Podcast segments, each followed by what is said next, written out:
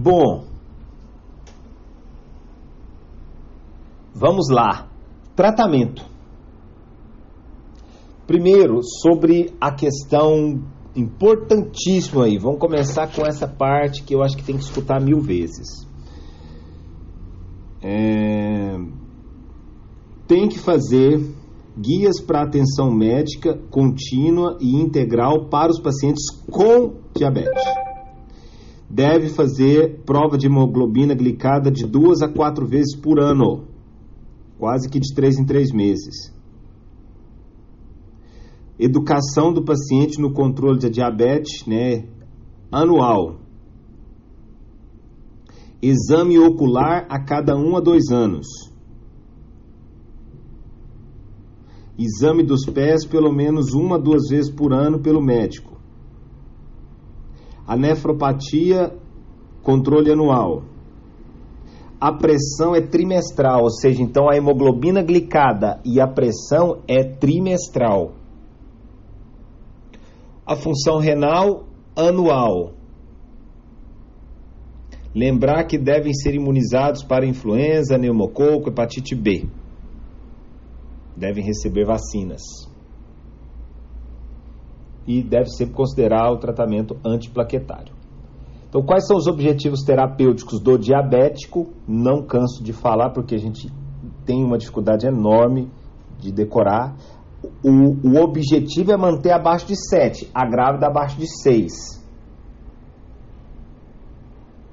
A, a, a, gestante já é considerada diabetes gestacional se está mais de 92, é, é, mais de 92, entre 92 e 125 já recomenda né, é, é, avaliar essa paciente, porque se está se tá mais de 125, ou seja, 126, pode ser uma diabetes crônica. Beleza. É, com relação ao controle em jejum, deve manter maior ou igual a 95 para a gestante e de 80 a 130 para as, as pessoas, lógico, não gestante. E um controle pós-prandial de 1 hora 140, 2 horas 120 para as gestantes e não gestantes acima de 180. Maravilha. A pressão arterial menor ou igual a 140. O LDL menor que 100. O HDL maior que 40 para homens, maior que 50 para mulheres. E o triglicerídeos menor que 50. Maravilha. É isso aí, parabéns. É, sobre o efeito SOMOG, lembre-se, SOMOG alto amanhecer baixo. Amanhecer baixo. Salmog alto significa que as doses estão altas de NPH à noite. Tem que diminuir a dose. O efeito arborecer é que está baixo, tem que aumentar a dose. Lembrando isso aí, você consegue pensar e entender. Por exemplo, se o Somog se está com dose alta, lá para as duas, três horas, tem uma hipoglicemia, o glucagon vem para contra-regular. é isso, né? Por exemplo, se não, não, aí vem a insulina, né? Se você, não, isso. Se você der altas doses, vai dar uma hipoglicemia na madrugada, o glucagon vem para contra-regular, se amanhece, a pessoa amanhece com glicose alta. Se você dá uma, se a glicose está muito baixa, se a insulina NPH está muito baixa, é, durante a noite ele vai ter é, uma, um pico de glicemia e nisso vai ter uma descarga de insulina que vai fazer com que amanheça com. É... Não, não, aí vai ter o. Vai faltar, vai amanhecer com a glicose alta. Exatamente. Então, ou seja, tá, ou, ou amanhecer está faltando, porque todos dois desperta pela manhã com é, hiperglicemia alta. Ok. Sobre o manejo do diabético tipo 1, lembre-se, 0304 para iniciar o tipo 2 e 05 para iniciar o tipo 1. A relação NPH regular, 2 terço pela manhã e 1 terço pela noite. Dos 2 terços pela manhã, 75 de NPH e 25 de regular. E no, um terço da noite, meio a meio. Beleza? Ok. Sobre os hipoglicemiantes. Deus do céu, vamos lá. A metformina, ela está contraindicada com a taxa de filtrado glomerular menor do que 30 e a metformina também está contraindicada quando a creatinina está é, maior do que 1,5 para homens ou maior do que 1,4 para mulheres. Isso não é interessante da metformina. E fala que tem que reajustar a dose quando a taxa de filtrado está ali, né, mais de 30 e menor do que 45. Então já tem que ter um reajuste de doses. Nós temos aí né, os, os secretagogos aí, a, a glimiperida, a glimiperida, vamos lá, o que, que tem da glimiperida para nós? Cadê a glimiperida? Glimiperida, ela, ela age nos receptores do potássio, a glimiperida, que é muito usado também, o que, que é o problema dela? Qual que é a vantagem dela? Ela tem um início de ação muito rápido, né? ela diminui a glicose pós-prandial, ela é efetiva no que faz, a glimiperida. Baixo custo, só que o problema é que ela é hipoglicemiante e aumenta o peso. Então a glimiperida ela é boa para baixar o peso rápido, boa para baixar a glicose pós-prandial, o custo dela é baixo, só que ela, além de ser hipoglicemiante, ela aumenta o peso. A vantagem da metformina é que é isso, por isso que ela é de escolha, ela é neutra no peso, né?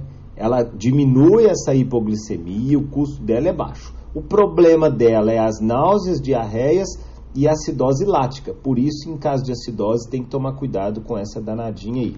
Então, a glimiperida né? e tem a gliburida, gliburida, que é mais indicado para ancianos, para idosos. Nós temos também os é, intensificadores do receptor do GLP-1, as incretinas. Né? Vamos ver, cadê as incretinas? Os que os intensificadores do GLP-1. Ah, tá.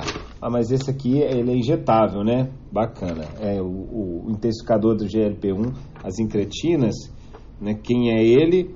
O a liraglutida, né? A liraglutida, é, ele é injetável, perda de peso, não causa hipoglicemia, ou seja, ele ajuda, promove perda de peso, não causa hipoglicemia, né? pode gerar infecções, náuseas, enfim, ele é um ótimo injetável, o liraglutida, que é um agonista do GLP-1. Beleza. É, qual outro ainda para a gente destacar aqui? A vidagliptina é o único que eu olhei aqui que não tem desvantagem. Vidagliptina. E parece que ele é suportável em situações de falha renal não tão grave, porque se está com uma falha renal muito grave é só insulina. Parece que esse vidagliptina ele pode ser prolongação do GLP-1. Olha, eu acho que eu acho que o, o, o, esse, esse que eu acabei de falar aqui